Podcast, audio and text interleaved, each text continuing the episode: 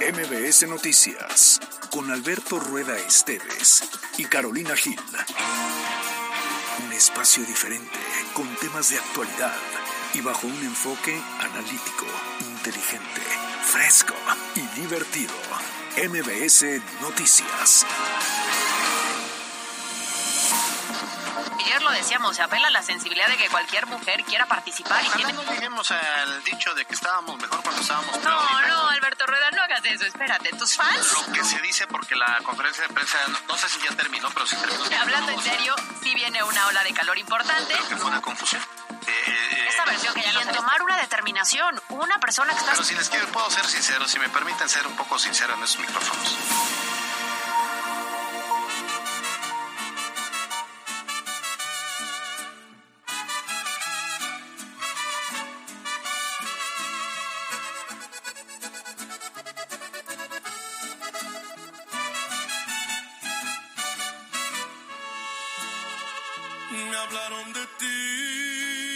¿Cómo le va? Buenas tardes, qué gusto saludarles. Lunes 9 de octubre del año 2023, son las 2 de la tarde con 5 minutos. Esto es MBS Noticias, transmitido completamente en vivo desde la cabina central de EXA 94.1 FM. De aquí a las 3 tenemos mucha, mucha información. Caro Gil, buenas tardes, ¿cómo estás? Ya volví.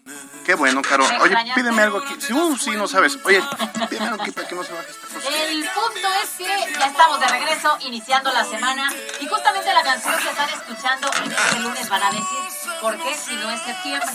Pero la realidad es que es el nuevo exitazo de Marc Anthony y Pepe Aguilar. Ojalá te duela, ojalá que llores como un día yo lloré, para que aprendas lo que es amar a una persona. Ahora sí me escucho, ahora sí porque por alguna razón no me estaba escuchando, pero lo importante y lo que les estaba diciendo es que esta canción no es que sea septiembre, sino que es Marc Anthony y Pepe Aguilar, ojalá que te duela. ¿Nos gustó o no nos gustó?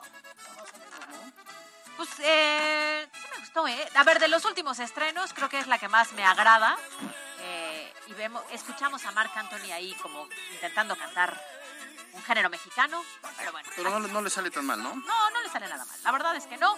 Y justamente con esto estamos empezando la semana. ¿Qué tal tu fin? Bien, súper bien. ¿Descansadito? Descansado. Muy bien. Ayer fui a mi pueblo, hacía más o menos este clima. Ya desde el sábado ya estaba este clima por allá, ¿eh? Oye, yo diciendo desde el sábado, ay, ahora sí ya es clima de todos santos, dirían las tías y las abuelitas, y esa es la realidad, pero esperemos que estén disfrutando este lunes y que nos sigan a través de las redes sociales, arroba MBC Noticias fue, arroba Cali-Gil y arroba Alberto Rueda E. Bueno, pues así arrancamos este espacio informativo, hay mucho que platicar, así que vámonos de una vez.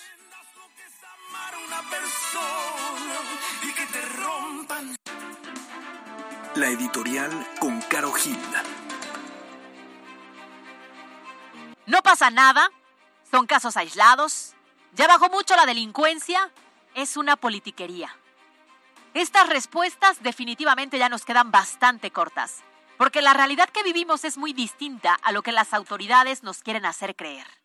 Mira, este fin de semana en Puebla se vivió un día rojo. Mataron y calcinaron a una familia en Soquitlán, dos adultos y dos niños. Vecinos escucharon disparos, después la casa se incendió, la fiscalía ya investiga, pero de entrada se atribuye la masacre a la problemática delictiva que se presenta en la zona limítrofe con el estado de Veracruz. Es decir, nos alcanzó. Porque, ¿y la autoridad municipal? Bien, gracias. La policía ni se diga. Y definitivamente si algo nos duele es ver estos terribles escenarios de tragedia en Puebla. Hace años era en el norte, después era en zonas como Veracruz, después nos íbamos más al sur pero desafortunadamente hoy ya nos toca vivirlo de cerca. No es nuevo.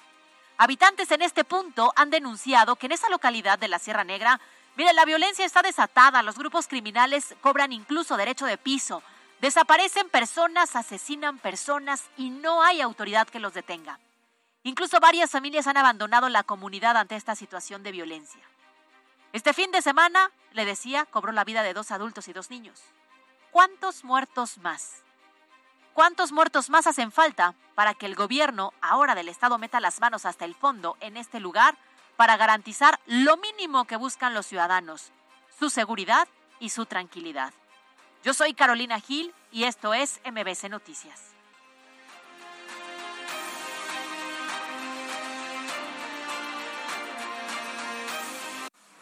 Estas son las voces de hoy en MBS Noticias. Son nueve estados y están acomodando y lo van a resolver esta semana. Pero yo hablé con Mario Delgado el miércoles pasado y me dijo, Alberto, no te preocupes, tú estás muy bien posicionado.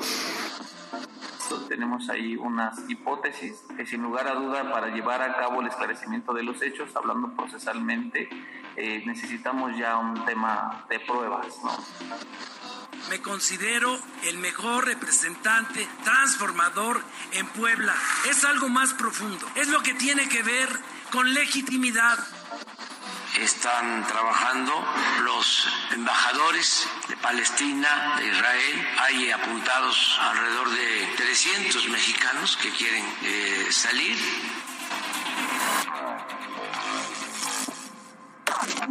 Los temas de hoy en MBS Noticias. Bueno, pues vamos a arrancar la información porque, como bien lo decía Caro en la editorial, las imágenes que hemos visto en los portales de noticias son dramáticas y mire, no estamos hablando de la franja de Gaza, ¿eh? ni tampoco de Oriente Medio, ni tampoco de Afganistán, donde hubo un tremendo terremoto. No, estamos hablando de Soquitlán, aquí en pleno territorio poblano, donde una familia conformada por dos adultos y dos niños de 7 y 9 años fallecieron en condiciones de violencia después que un comando armado ingresó a la vivienda, perpetró el multihomicidio y posteriormente prendieron fuego al inmueble. A ver, de acuerdo con estos primeros testigos que viven en esta comunidad, a lo lejos escucharon disparos, después se percataron que esta humilde vivienda comenzaba a incendiarse y desafortunadamente esto no es la primera ocasión en la que ocurre, sino que los mismos pobladores han dado a conocer que varios de sus vecinos han desaparecido, otros han sido víctimas del despojo de sus propiedades. Sí, al respecto, el gobernador de Puebla, Sergio Céspedes, condenó los hechos violentos ocurridos en este municipio hizo un llamado a las familias para reforzar los valores y se comprometió a investigar este crimen que involucra a personas inocentes. Y por su parte, el secretario de Seguridad Pública, Daniel Iván Cruz, indicó que ya se intercambia información con el gobierno de Veracruz de dónde puede provenir esta banda delictiva que generó este crimen o bien a dónde pudieron haber huido después de la ejecución. Así lo dijo. Tenemos ahí unas hipótesis que sin lugar a duda para llevar a cabo el esclarecimiento de los hechos, hablando procesalmente, eh, necesitamos ya un tema de pruebas, ¿no? Y eso es la parte que nosotros nos vamos a sumar. Hablar de hipótesis o cuál es la tendencia, pues prácticamente sería eh, invadir el debido proceso que es facultad de la Fiscalía. Nosotros tenemos un área de investigación, esta área de investigación está en campo ahorita, está recopilando alguna información, incluso intercambiando algunos datos con mi eh, homólogo del Estado de Veracruz al respecto. Bueno, pues es lamentable. Ojalá que pronto se pueda ya eh, tener un, dictamen, se pueda esclarecer este multihomicidio de, y donde, como bien lo comentabas en la editorial, Caro, pues veíamos estos escenarios al norte del país en otras entidades que no en Puebla. Sí, desafortunadamente hoy ya lo estamos viviendo muy de cerca. Entendemos la importancia de saber cuál es el origen o hacia dónde pudieron huir, pero también lo importante es qué va a ocurrir a partir de este momento con los pobladores de esas comunidades que se sienten inseguros, que ya lo están viviendo, que hoy fue terrible las imágenes que vimos el fin de semana. ¿Cuál será la estrategia en este momento, ya sea municipal o estatal, para que estén con una vida tranquila? Sí, sin duda alguna. Es, es lamentable y ojalá que no vuelva a ocurrir y ojalá que esta, por lo menos al ser de los mismos partidos eh, que gobiernan, Morena, pues haya esta coordinación más estrecha entre el gobierno de Puebla, que encabeza eh, Sergio Céspedes Peregrina, con el de Veracruz de Cuitláhuac em, García, con el de Morelos, eh, con Cuauhtémoc Blanco, con el de Tlaxcala, de Lorena Cuellar, con el de Oaxaca, con Jara y con el de Guerrero también, en este caso con Evelyn Salgado, todos estos gobernadores emanados del mismo partido deberían fortalecer la seguridad, pero parece que a veces los, los esfuerzos son aislados, eso es el problema. Oye, ¿en cuántas ocasiones, y hace algunos meses lo dijimos, se firman estos acuerdos de coordinación entre las autoridades? Para el boletín. Para la foto, porque el problema es que si aquí nos están diciendo que o provienen o se fueron hacia Veracruz, ¿qué implica? Blindados no estamos. No. Seguridad entre los dos tampoco generamos. No, no, no, me imagino que no hay presencia ni de la Policía Estatal, menos de la Guardia Nacional menos de las municipales en los límites territoriales. Y si es terrible hablar de muertos, a mí se me enchinó la piel cuando supe que había dos pequeñitos. Sin duda. O sea, la familia entera. Entonces, ojalá, ojalá las autoridades sí investiguen qué fue lo que ocurrió, haya responsables, haya detenidos, pero también que les garanticen la tranquilidad en la zona. MBS Noticias Puebla.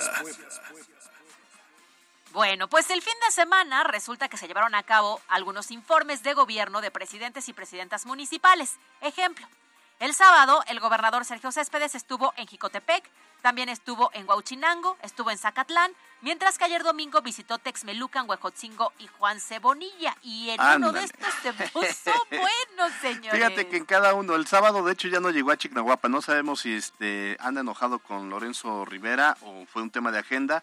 Y ayer en el municipio Juan Cebonilla las cosas se pusieron difíciles debido al rechazo que le tiene la población a su alcalde José Cinto Bernal a quien le rechiflaron, le gritaron, le aventaron de todo y finalmente tuvo que salir huyendo. Todo esto que le comento ante la presencia del gobernador Sergio Céspedes. Oye, de pena, ¿no? Sí, Sobre oye. todo porque ellos gastan su dinero, que ya no deberían de hacerlo, pero bueno, todavía se sigue con esta inercia del primer informe y quería que le aventaran flores y no solo le aventaron flores, le aventaron de todo. Bueno, esta situación generó que esta mañana el mandatario estatal se dijo pues, sorprendido por la actitud de la población, la cual anda enojada, pues se niega a la construcción de un complejo de seguridad pública en la zona. donde quiero comentar que un grupo, no sé, habrán sido unas 20, 25 personas que se estaban manifestando y que se dejaron que se manifestaran contra, fíjense qué curioso, contra que se pueda poner un centro de seguridad. Bueno, híjole, pues sí está cañón, ¿no? Siempre, nunca falta, fíjate que haya estos grupos como, eh, ¿cómo, cómo les dicen? Para... Reventadores, de Ajá, choque. reventadores de choque, exactamente, tienes toda la razón.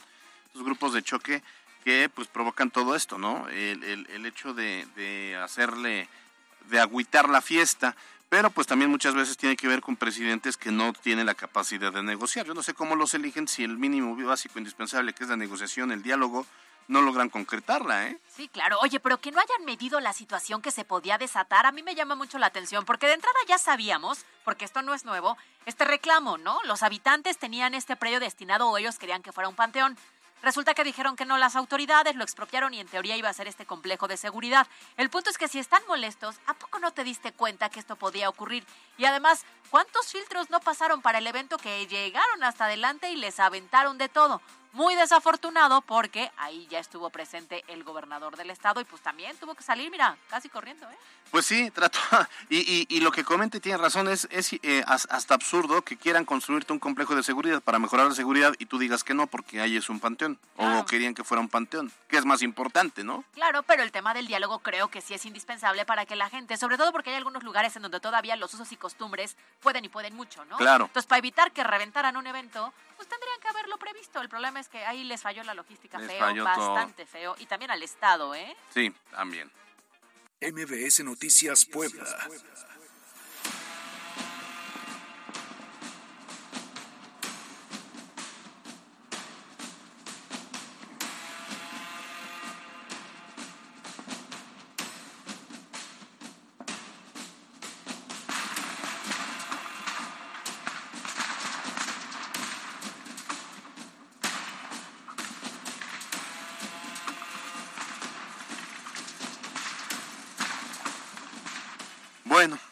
Una nueva guerra se inició entre Israel y las milicias de Gaza. Durante los próximos, eh, los primeros minutos del sábado, el grupo islamista palestino Hamas, Hamas desataron un ataque sin precedentes por tierra, mar y aire, lo que ha dejado centenares de muertos tras lanzar más de 5.000 cohetes o morteros contra la población israelí, siendo el ataque más grande en los últimos años en aquella nación, Caro. Mohamed Deif, quien es el líder del brazo armado de Hamas, defendió los ataques mortales con miles de misiles, hombres armados en tierra, destacando entonces la ofensiva como una respuesta necesaria ante los supuestos crímenes de la ocupación y la explanada de las mezquitas en Jerusalén, lugar habitual de tensiones. Además, miren, el empeoramiento de la situación de los presos palestinos, estos hechos, dijo, han sido los, eh, las motivaciones principales detrás de esta acción sin precedentes. Bautizada como diluvio del Al-Aqsa, en alusión a la mezquita que representa simbólicamente todo el recinto. Dave advirtió que la magnitud de la operación va más allá de las percepciones de Israel. El ataque ha sido condenado por líderes mundiales encabezados por Joe Biden, presidente de Estados Unidos. Oye, lo cierto es que las imágenes fueron brutales, Alberto, ver lo que ocurrió eh, durante Sí. estos últimos días, sobre todo que veías cómo en este lugar que iba a ser de esparcimiento, porque Ah, era un qué concierto, un sí. festival de música, ¿no? con muchísimos jóvenes de diferentes partes del mundo y resulta que se convirtió en una de las peores masacres. Se dice que hay arriba de 260 jóvenes que perdieron la vida y además la forma en la que algunos cuerpos los iban como luciendo como si fueran trofeos. Ahí es cuando decimos, ¿qué le está pasando a la humanidad? Eh? Sin duda alguna.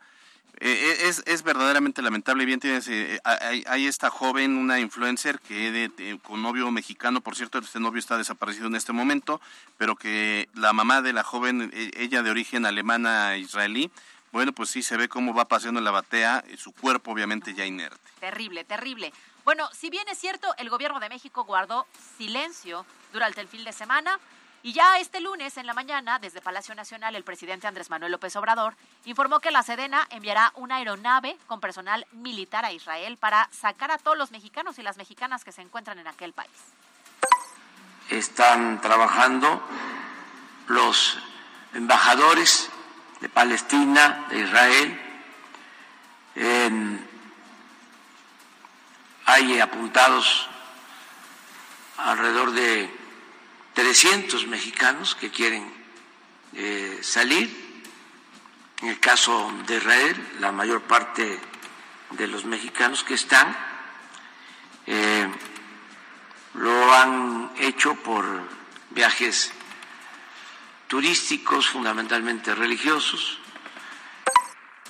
la Secretaría de Relaciones Exteriores confirmó que la Embajada Mexicana en Israel les notificó que una mexicana y un mexicano han sido presuntamente tomados como rehenes por el grupo Hamas en Gaza. Este sábado, eh, bueno, lo que ocurrió precisamente este sábado. Están en contacto con autoridades en Israel, los familiares, para dar seguimiento, apoyo y atención. Oye, también se dio a conocer que el equipo de mexicano de gimnasia rítmica estaba participando en un torneo pues internacional y afortunadamente están a salvo, están en Israel, pero el video que se difundió, la cara desencajada de las jóvenes sabiendo lo que estaba ocurriendo, entonces pues sí, la verdad es que es un escenario terrible por donde lo veas. Oye, fíjate que hace unos minutos, estoy hablando de hace 10 minutos, se informó que ya fueron localizados una pareja, no sabemos si es esta misma de la que estamos hablando u otra, que también vivía ahí en la franja de Gaza, ellos eh, incluso relataba la, la hermana de, de, este mexicano desaparecido, e, él es mexicano, ella es panameña, y todavía platicaron el sábado, dijeron, oye, es que hay eh, terroristas vestidos eh, de, no, eh, vestidos de em, soldados israelíes que están pues entrando a las casas, están matando a la gente, se escondieron un rato y de ahí perdieron comunicación. Entonces durante sábado y domingo y toda la mañana de lunes, pues estaban en calidad de desaparecidos, obviamente había una angustia total y hace cuestión de minutos ya se comunicaron, esta pareja ya se comunicó con la familia mexicana para decir, nos tuvimos que esconder, estuvimos 60 horas debajo de una cama en un, en un inmueble que encontraron que ya había sido intervenido por eh, eh, estos grupos rebeldes de Hamas, eh, que es una, un sector de Palestina de, o, de, de, gobierno palestino, y ya por fin están a salvo.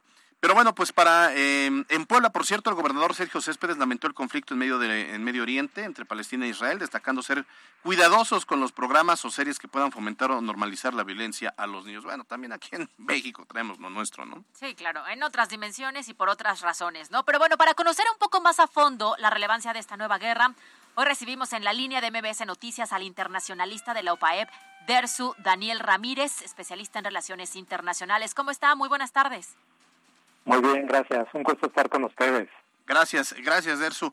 A ver, si pudiera resumir, eh, yo entiendo que esto, esto pues es un conflicto milenario, es un conflicto que surge incluso desde los tiempos bíblicos de Abraham y que si iba a entregar el sacrificio a, a, Jacob o a Ismael y de ahí se generan pues dos, digamos, dos corrientes de pensamiento ideológico religioso. Pero si en un minuto tú pudieras resumirnos el contexto de este conflicto, ¿cómo lo harías, Dersu? Eh, claro, pues mira, como tú lo mencionas, es un conflicto añejo, ¿no? Que lleva bastante tiempo. Y, bueno, me parece que es importante destacar eh, pues que a principios del siglo XX se generó un movimiento sionista, ¿no? Por parte de la comunidad judía a nivel internacional de crear su propio Estado, ¿no? Y precisamente el lugar que eligieron para crear ese Estado judío, pues fue eh, lo que eh, anteriormente se llamaba Palestina, ¿no? Que en algún tiempo estuvo eh, controlado por el Imperio Otomano, pero que después pasó a, a, manos del Reino Unido. Y finalmente en la década de 1940 las Naciones Unidas deciden hacer un, plan de partición en donde una parte del territorio eh, se quedara para, para ahí poner el Estado judío y la otra parte quedara este, pues para, para la población árabe, ¿no? que también es una población que milenariamente ha habitado ese, ese lugar. ¿no? Y, bueno, de, ahí creo que comenzó todo, este, ninguna de las partes estuvieron de acuerdo. Eh, en 1948, cuando Israel se proclama como, como un Estado independiente, en ese mismo momento diversas naciones árabes como Siria, Egipto, Jordania, le declaran la guerra, ¿no? Entonces, bueno, a lo que voy es que hoy tenemos una, una región del mundo en donde efectivamente existe un Estado judío, que es, que es el Estado de Israel, y dentro de ese Estado también existen eh, franjas de territorio en donde se encuentra la nación palestina, ¿no? Sin embargo, pues esta nación palestina eh, no tiene un, un, Estado, ¿verdad?, como, como, como tal, es una, es una población que ha estado, digamos, en una desigualdad de circunstancias y que hoy habita precisamente en la, en la franja de Gaza, que es, digamos, una, eh, un, territorio que está al, suroeste de Israel, y en la otra parte donde habita la, la, mayor cantidad de palestinos es en Cisjordania, ¿no? que es la parte este de Israel, ¿no? Y, y bueno, pues los palestinos, digamos, eh, han estado inconformes ¿no? con esta situación desde hace mucho tiempo y esta inconformidad de los palestinos se ha expresado de muy diversas formas, ¿no? Desde organizaciones como la Autoridad Nacional Palestina, que ha estado abierta al diálogo, a reconocer a Israel, digamos, para este, llegar a una negociación y tener su propio Estado, su propio territorio, pero también dentro de, estas facciones palestinas vemos otras facciones mucho más extremistas, ¿no? que eh, no reconocen a Israel, que lo eh, conceptualizan como, una, como un enemigo a destruir y que utilizan el terrorismo, digamos, de forma sistemática. En este tipo de actores podemos clasificar a Hamas, que son los que eh, el día de anterior pues hicieron un ataque de, una rudeza, ¿verdad? De una ferocidad que hace tiempo no veíamos en aquella región del mundo. Sí, justo, por supuesto, generó que pusiéramos toda la atención en esto. ¿Hubo algún detonante para este ataque? ¿Algo ocurrió que desencadenara esto o fue simplemente sorpresivo? Pues mira, yo creo que es la, suma de diversas circunstancias. Este, efectivamente, dentro de la población palestina hay, una inconformidad bastante grande porque pues, es una población que eh, vive en, una situación pues, realmente no, no muy benéfica, ¿no? Es una población que se encuentra hacinada, ¿verdad?, en estos territorios que hace rato mencioné, que eh, no tienen servicios, ¿no? Eh, que las oportunidades, oportunidades económicas para nada son las que tiene un, ciudadano de Israel promedio, ¿no? Entonces, digamos, hay un malestar social que se ha venido este, acumulando. No con ello, ¿verdad? Quiero justificar este, por la, la, acción terrorista, pero simplemente como para entender un poco el por qué estamos viendo eh, estas situaciones hoy, ¿no? Y, bueno, a partir de ello podemos mencionar eh, tal vez que durante el gobierno de Donald Trump, el gobierno de Estados Unidos reconoce a Jerusalén como la capital del Estado israelí, cuando es una ciudad que por cuestiones religiosas pues también se disputan los, los musulmanes, ¿verdad? De hecho, este, una parte de los palestinos se encuentran habitando en Jerusalén Oriental y ellos proclaman que esa debe de ser la capital del Estado palestino, ¿no? Entonces son, digamos, diversas eh, eh, razones, ¿no? Claro. Y, la, la, última, rapidísimo, eh, se encontrara este, en proceso una, una negociación entre Israel y Arabia Saudita, digamos, como para normalizar sus relaciones, con el objetivo, ¿verdad?, de, de, ir desactivando este conflicto entre judíos este, y árabes ¿no? en aquella región del mundo. Y bueno, este ataque lo que hace es prácticamente dinamitar ¿no? E, e, ese, ese, proceso de negociación. Es, es, a lo que iba, porque nunca como antes estábamos cerca, muy, muy cerca a, poder, quizá no ver una, un, un, fin al conflicto, pero sí encontrar una cierta estabilidad a largo plazo. Y, y de repente Irán se va quedando solo en esos acuerdos y viene pues esta, e, estos actos terroristas del grupo Hamas ahí en la franja de Gaza y entonces parece que eh, ahora eh, eh, Netanyahu tendrá que buscar la manera de tomar o va a tener que tomar una decisión a contratiempo para o dar una respuesta fuerte contra el grupo terrorista palestino o bien eh, continuar con esos acuerdos de paz. ¿Qué es lo que podremos ver en las últimas horas, en, las siguientes horas? Pues mira, eh, hablando de Israel, eh, también Israel lleva algunos años en donde su gobierno ha endurecido su política frente al conflicto palestino. el actual gobierno de, Netanyahu está soportado ¿no? por, partidos políticos de, extrema derecha que precisamente clamaban ¿no? por eh, pues una postura mucho más dura, ¿no? Y creo que los ataques que, que, hoy está sufriendo Israel, pues no hacen más que justificar, ¿no? Eh, darles la razón a, a, esos, a esas acciones y, bueno, a, partir de eso vemos una eh, una narrativa, digamos, muy decidida, también muy agresiva por parte del Estado de Israel, pues que, se ha establecido en un estatus de guerra y que han anunciado pues que las represalias van a ser digamos históricas no para que eh, eh, solucionar desde su punto de vista de raíz este, conflicto no y bueno a partir de ello empiezan también a entrar otros actores regionales no como es el caso de Irán que es un es un este, adversario un rival también histórico de Israel y que se dice no pues que pudo tener ahí su parte en la, planeación verdad de estos atentados. No podemos todavía asegurar nada, pero el Wall Street Journal ha sacado un reporte donde asegura que Irán estuvo detrás de, este tipo de, atentados, ¿no? Entonces, eh, digamos, eh, si, si, nosotros vemos de aquí en adelante una, una respuesta muy dura por parte de Israel, que creo que es la que habrá, pues eso también va a presionar otra vez el mundo árabe, ¿no? En contra del, Estado judío.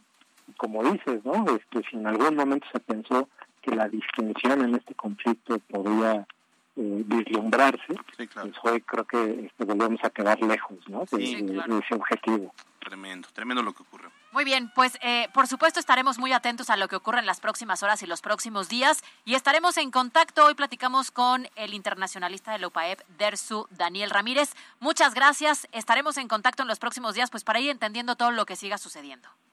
Claro que sí, hasta luego. Hasta luego. Estas son las breves de hoy. El gobernador del estado, Sergio Céspedes, aseguró que las obras de construcción del Hospital IMSS de San Alejandro avanzan favorablemente donde ya se retiraron los cimientos y aunque no dio mayores detalles, anunció que pronto se dará más información sobre el progreso de este proyecto.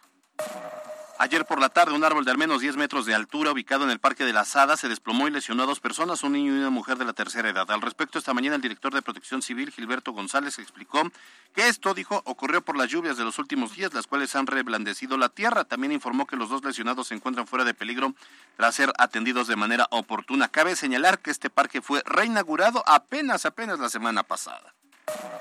El secretario de Movilidad y Transporte, Omar Álvarez, informó que los puntos en donde se registran más asaltos en el transporte público son el Parque FIMSA, Chachapa, Bosques de Manzanilla y la zona de la recta Cholula. Asimismo, el secretario señaló que al momento 7.000 unidades ya cuentan con la instalación de cámaras de videovigilancia, las cuales están conectadas con el C5. El dato del día con Mariana López.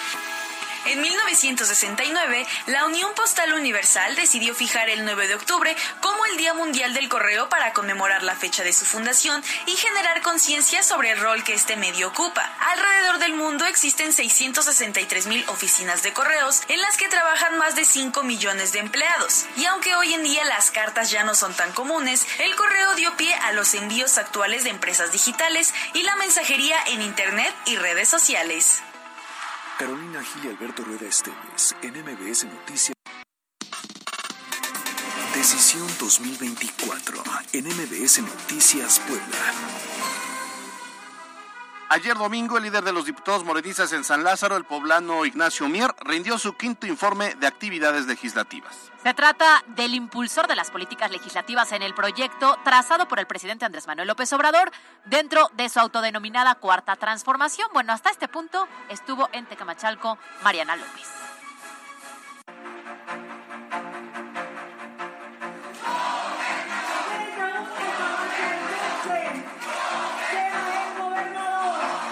De semana, el diputado federal de Morena, Ignacio Mier Velasco, rindió su quinto informe de labores en el municipio de Tecamachalco ante aproximadamente 10.000 personas. En su discurso, el diputado destacó que en los últimos cinco años, la cuarta transformación ha visto por el bienestar y desarrollo de las familias mexicanas, con acciones como lo son los programas sociales y el aumento al salario de los trabajadores. Asimismo, remarcó que como nunca antes se ha legislado en favor de las mujeres, la igualdad y la inclusión. El diputado señaló que en 2018 la coalición Juntos Haremos Historia consiguió aumentar su representación a lo largo del país, encabezados por el presidente Andrés Manuel López Obrador. Además, Morena logró obtener la mayoría en ambas cámaras del Congreso de la Unión. Que de 2015 a 2023 la coalición Juntos Hacemos Historia pasó del 8% de la votación a más del 50%. Es decir, que pasamos de 35 a tener 260 diputados en el mismo lado. Que de ganar cinco delegaciones en la Ciudad de México pasamos a gobernar el país, la Ciudad de México y junto con nuestros aliados 23 estados de la República y tener mayoría en ambas cámaras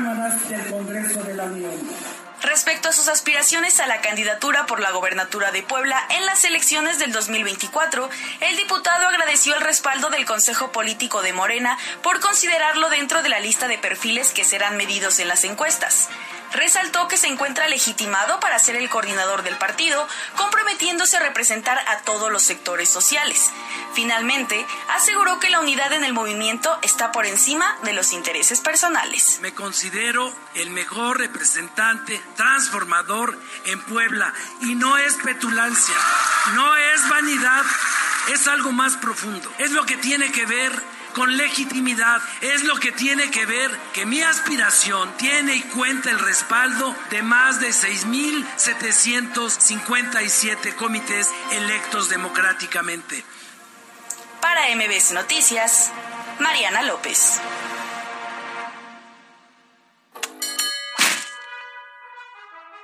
Bueno, y las Comisiones Unidas de Prerrogativas y de Igualdad de Género en el INE planean garantizar igualdad de género en las contiendas para los ocho gobernaturas y la jefatura de gobierno de la Ciudad de México, que estarán en juego entonces en el proceso electoral del próximo año. De acuerdo al anteproyecto que se presentó, se prevé que los partidos políticos postulen cinco mujeres y cuatro hombres en las nueve titularidades del Ejecutivo local que estarán en juego, por lo que será el tema a debatir en una sesión que se está llevando a cabo en este preciso instante momento, hoy lunes 9 de octubre. Al respecto, la resolución del INE sobre la paridad de género en las candidaturas de estas nueve entidades modificará las decisiones que hayan tomado los partidos para la designación de candidatas o candidatos hasta el momento. Así lo señaló el presidente municipal de Puebla, Eduardo Rivera, quien eh, pues aún no decide. ¿eh? Aún está entre que sí y que no, pero lo cierto es que estaremos a la espera de ver si toca hombre, si toca mujer. Por eso los rumores, ¿no? Sí, claro. Eh, podría cambiar el tablero político y en una de esas entonces sí podría ser una mujer la que vaya por la coordinación y, posterior candidatura de Morena al gobierno del Estado. Por cierto, el senador Alejandro Armenta dijo que esa resolución del INE no le preocupa, pues el Comité Nacional está acomodando todo. Aseguró que ya platicó con Mario Delgado y dijo que esta semana se resolverá quiénes serán los candidatos por la coordinación de la 4T en Puebla. Oye, casi, casi, casi dice que él va a ser el elegido. Sí, sí, insistió que Mario Delgado lo manifestó que no tiene de qué preocuparse ya que está bien posicionado, así lo dijo. Son nueve estados y están acomodando y lo van a resolver esta semana, pero yo hablé con Mario Delgado el miércoles pasado y me dijo, no te preocupes, tú estás muy bien posicionado. No me dijo ya eres, pero me dijo, tú estás bien posicionado, no te preocupes. Bueno, y por otra parte, lo cierto es que una fotito puede decir muchas cosas. Sí. Solamente por los integrantes de la foto. Y es que justo ayer sorprendió eh, una imagen que circuló en donde aparece, ahí te va, Julio Huerta. Y juntito, Olivia Salmón. Y después Lizeth Sánchez, Norma Layón, José Antonio Martínez García y Rodrigo Abdala. Digamos que se está generando este bloquecito que está cerrando prácticamente filas con el exsecretario de Gobernación, en el que pues está denominando un bloque de unidad por la transformación. Sí, mira, muchos leen esa foto como una forma de demostrar que en cualquier momento podrían venir una ola de declinaciones a favor de Julio Huerta y que el bloque busca evitar o que Nacho Mier o que Alejandro Armenta se queden con la candidatura en Puebla, a pesar que el Senado, el senador de la República aseguró que él sí fue invitado a la reunión, pero no pudo ir porque se encontraba en el Senado. Quiere decir, entonces, si hay un bloque, un, un jucón, juntos, unidos contra Nacho. Pareciera, pareciera, pero la imagen ahí está, ¿eh? Y fíjate que esta mañana se publicó una nueva encuesta en el Universal que pone con una amplia ventaja al morenista Alejandro Armenta. Se puso bueno. Sí. Se puso bueno en cuanto a las métricas y es que el gobernador Sergio Céspedes opinó que se trata de una fotografía del momento y que no hay nada para nadie. La empresa que realizó la encuesta se llama Engel y su representante y vocera, que es Heidi Osuna Peraza, a quien tenemos en este momento en la línea telefónica para platicar justamente de estas métricas o de esta fotografía del momento. ¿Cómo estás? Buena tarde. Buenas tardes, Caro. Buenas tardes, Alberto. Qué gusto estar con ustedes. No, hombre, qué gusto saludarte. Oye, nos llama mucho la atención, digo, si ya vamos directo a la materia con relación a Puebla, porque prácticamente pone una ventaja de 2 a 1 Alejandro Armenta. ¿A poco sí, Nacho, está muy malón, malón aquí en Puebla? Pues mira, nosotros en ENCOM levantamos esta encuesta para el Universal, se publicó el día de hoy. Es una encuesta en vivienda. Simulamos el cuestionario de Morena, hicimos las mismas preguntas que Morena hace para las gubernaturas y bueno, el resultado es que de los que evaluamos, eh, que no todos ya están, todavía digamos que no está la lista final, eh, Armenta encabeza eh, las preferencias con un 30% de intención de voto. En segundo lugar, empatados, en segundo lugar, Claudia Rivera con 13%, Ignacio Mier 13%. En tercer lugar, eh, Charito Orozco eh, de Barbosa con 8%, Olivia Salomón con 6%, Julio Huerta 5%, Rodrigo Abdala 5%, Lizeth Sánchez 3%. Tenemos 9% que nos, que nos dijo que ninguno eh, y un 8% que no sabe o no respondió. Eh, todavía falta tiempo, todavía faltan prácticamente tres semanas para que Morena levante eh, la encuesta en la encuesta de Morena recordemos que pues, se miden muchas cosas, el conocimiento es algo muy importante, la opinión positiva también es muy importante. Ellos, em, si pueden ver al final de, casi al final de nuestra encuesta, nosotros tenemos el cuadro de las estimaciones. Eh, Morena hace un puntaje de 10 puntos em, y le da un valor a cada una de las preguntas. De elección a elección varía un poco eh, qué puntaje le asignan a las preguntas, pero nosotros nos guiamos por las que se utilizaron o las que han sido más utilizadas, ¿no? Al menos los puntajes por las preguntas de dos, tres años para acá han sido las mismas y prácticamente los puntajes han sido los mismos. Entonces, de los 10 puntos en disputa, que esos 10 puntos es eh, quién tiene mejor opinión positiva, quién es más honesto, quién es más cercano a la gente, a quién votaría, eh, cuál es un, es un, buen candidato que respeta eh, el derecho a las mujeres a una vida libre de violencia. Eh, quien se lleva los 10 puntos también es Armenta. Em, y en segundo lugar, casi igual empatados, está Claudia Rivera y Ignacio Mier. Em, prácticamente es muy parecido a las preferencias, ¿no? Ya que la preferencia al interior de Morena pues es la que mayor vale, vale en estos momentos 2.75. Entonces, bueno, por eso se ven reflejados, eh, pues que se lleva todos, se lleva los 10 puntos de 10. En otras candidaturas, al interior de Morena, un candidato no se lleva 10 puntos, se lleva 8 o se lleva 7. Al final del día es el candidato que tenga la mayoría de los puntos. Pero aquí, pues, es indiscutible, se lleva en estos momentos Armenta 10 puntos de 10. Sí, claro. Aquí el punto es, ¿Qué tanta certeza podemos tener los ciudadanos para ver este tipo de fotografías? Porque efectivamente es del momento, ¿no? Pero la diferencia, bien lo decía Alberto, es de dos dígitos. Faltan algunas semanas para que se tome una decisión. Pero ¿qué tanta, tanta certeza nosotros podemos tomarle justamente a este tipo de encuestas? Pues mira, tienen que checar eh, los ciudadanos qué, qué empresa la realiza, ¿no? que la empresa esté dando la cara, que tenga un, un nombre, ¿no? el director de la empresa, en este caso, pues yo siempre doy la cara por los números que presenta ENCOL, soy una directora de la empresa. ¿En qué medio de comunicación se publica? ¿no? Si es un medio de comunicación pues eh, prestigiado, pues también, ¿no? Porque todos tenemos, eh, tanto la empresa como los medios de comunicación, eh, tienen, pues tenemos un código de ética y tenemos una, una estándares de calidad que tenemos que cumplir. Em, otra cosa, hay que comparar lo mismo. Eh, mira, pasó mucho en la encuesta interna de Morena para decidir a quién iba a ser eh, candidato a la presidencia, que trataban de descalificar mucho eh, a las encuestadoras serias, pues como Encol y otras más. En, este caso, Encol publicaba esta, esta encuesta en el periódico El País y W Radio. Y pues siempre tuvimos en primer lugar a Claudia Sheinbaum, en segundo lugar, claro, segundo lugar a Marcelo Ebrard y después en tercer lugar muchos más, ¿no? Este, en alguna medición a veces estaba estaba uno, digamos que estaban muy juntos, eh, muy parecido a lo que pasa aquí, ¿no? Que hay un claro primer lugar, hay un segundo lugar disputado entre estas eh, dos personajes y el tercer lugar prácticamente todos no están en este en este tercer lugar.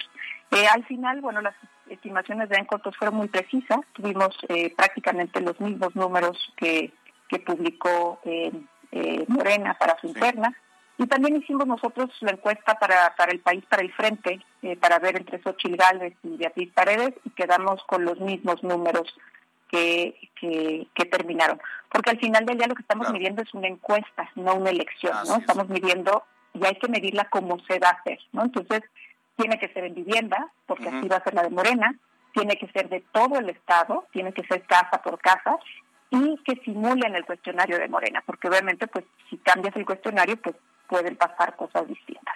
Muy bien. Bueno, gracias, se nos terminó el tiempo. Gracias de todos modos. Este Heidi Osuna Peraza es, ella es representante de la empresa Encol y dejamos abierta la conversación para seguir eh, revisando cómo van los números aquí en Puebla de cara a este proceso interno.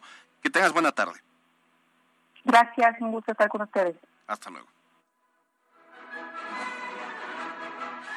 60 segundos con Lord Negocios. Saludos emprendedores de MBS Radio. El día de hoy vamos a explorar cómo el marketing digital puede convertirse en una herramienta eficaz y económica para los pequeños negocios. A continuación comparto algunos consejos fundamentales. Aprovecha plataformas como Facebook, Instagram y WhatsApp Business para establecer conexiones con tu audiencia de manera gratuita. Utiliza estos mismos canales para enviar promociones y novedades a tus clientes. Crea contenido valioso en forma de fotos o videos relacionados con tu negocio y compártelos en estas mismas redes. Establece colaboraciones con otros negocios locales para ampliar tu alcance en la comunidad. Puedes lograr que otros negocios publiquen tus productos y viceversa. Por último, anuncio ofertas especiales y descuentos en estas mismas plataformas para atraer nuevos clientes. Recuerda siempre que el marketing digital puede impulsar tu negocio sin necesidad de invertir grandes sumas de dinero. No olvides seguirnos en X como arroba lornegocios. Nos escuchamos pronto, muy pronto. MBS Noticias Puebla, en la cancha. Con un buen primer tiempo, pero sufrida parte complementaria, Puebla derrotó 2 a 1 al Necaxa para salir del Estadio Victoria con los tres puntos dentro de la jornada 12 de la Liga MX. Destacaron las anotaciones de Guillermo Martínez y Diego de Buena en el primer tiempo, aunque en la parte complementaria, la franja sufrió ante la necesidad de los rayos por sumar. Así Puebla llega a 12 puntos y sigue a la espera si más adelante los tres puntos que perdió administrativamente ante Tijuana le son recuperados para aspirar a avanzar a la liguilla. Este fin de semana la Fórmula 1 vio coronarse campeón a Max Verstappen, quien obtuvo su tercer campeonato de la Fórmula 1 consecutivo tras quedar segundo en la carrera sprint y obtener el triunfo este domingo en el Gran Premio de Qatar, para convertirse en campeón de la temporada 2023, en un circuito en el cual terminó siendo caótico, y Norris y Piastri completaron el podio. En tanto, Sergio Pérez tuvo otro difícil fin de semana en el sprint, tuvo que conformarse con un noveno sitio en la carrera del domingo. Con información de Miriam Lozada para MBC Noticias, Cristian Huerta. La Chorcha Informativa. Extraído por... Celebra con la nueva mexicana mexicana de Little Caesars. Con una base de salsa de tomate y frijolitos y con chorizo, pimiento, cebolla y jalapeños a solo 129 pesos. Solo en Little Caesars. Pizza, pizza.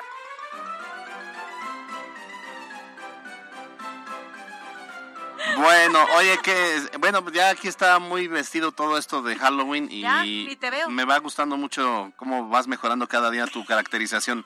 Y eso que es ensayo, estamos esperando al Halloween de Adiveras. ¿Hoy de qué vengo? De princesa. De, bruja. De princesa. Ah, ah, ok. y tú te fallas, todavía te falla. Pero la realidad es que si nos ven en Facebook, este, tenemos una gran barrera de telarañas, Alberto Rueda. Es correcto. Ya no puedo observarte a la distancia como me gusta. Bueno, adivina qué. Nos vamos. Ya nos vamos. Son las 3 de la tarde con un minuto. ¿Eh? Ah, ahorita una hojaldra y un chocolate, sí, porque... Yo dije yo. Es que dice una hojaldra y un chocolatito caliente. Sí, vámonos. Una, un, un, pan y un chocolatito con una hojaldra. con caro. Soy la mejor compañera que tienes hasta No es cierto, es Gaby Tamés. Saludos, Gaby Tamés. ¡Qué fuerte! ¡Qué ¿Eh? Otra traición, pero siempre regresan a donde, donde los quieren. Vas a ver, es cuestión de tiempo. Saludos a Gaby. Nos vamos, son las 3 con 2. Gracias a Pie Grande los controles, a Carlos Daniel Ponce en la producción, a Yasmín también en la de información. Nos vemos, Caro Gil. Me ha pasado varias veces. Lo digo por experiencia. Así es que nos vemos mañana en punto de las 2 de la tarde. Disfruten su lunes. Yo soy Alberto Rueda, usted ya está informado. Salga a ser feliz y no ande molestando a los demás. Saludos, Gaby Tamés. Mañana desayuno rico, por favor. Bye, bye.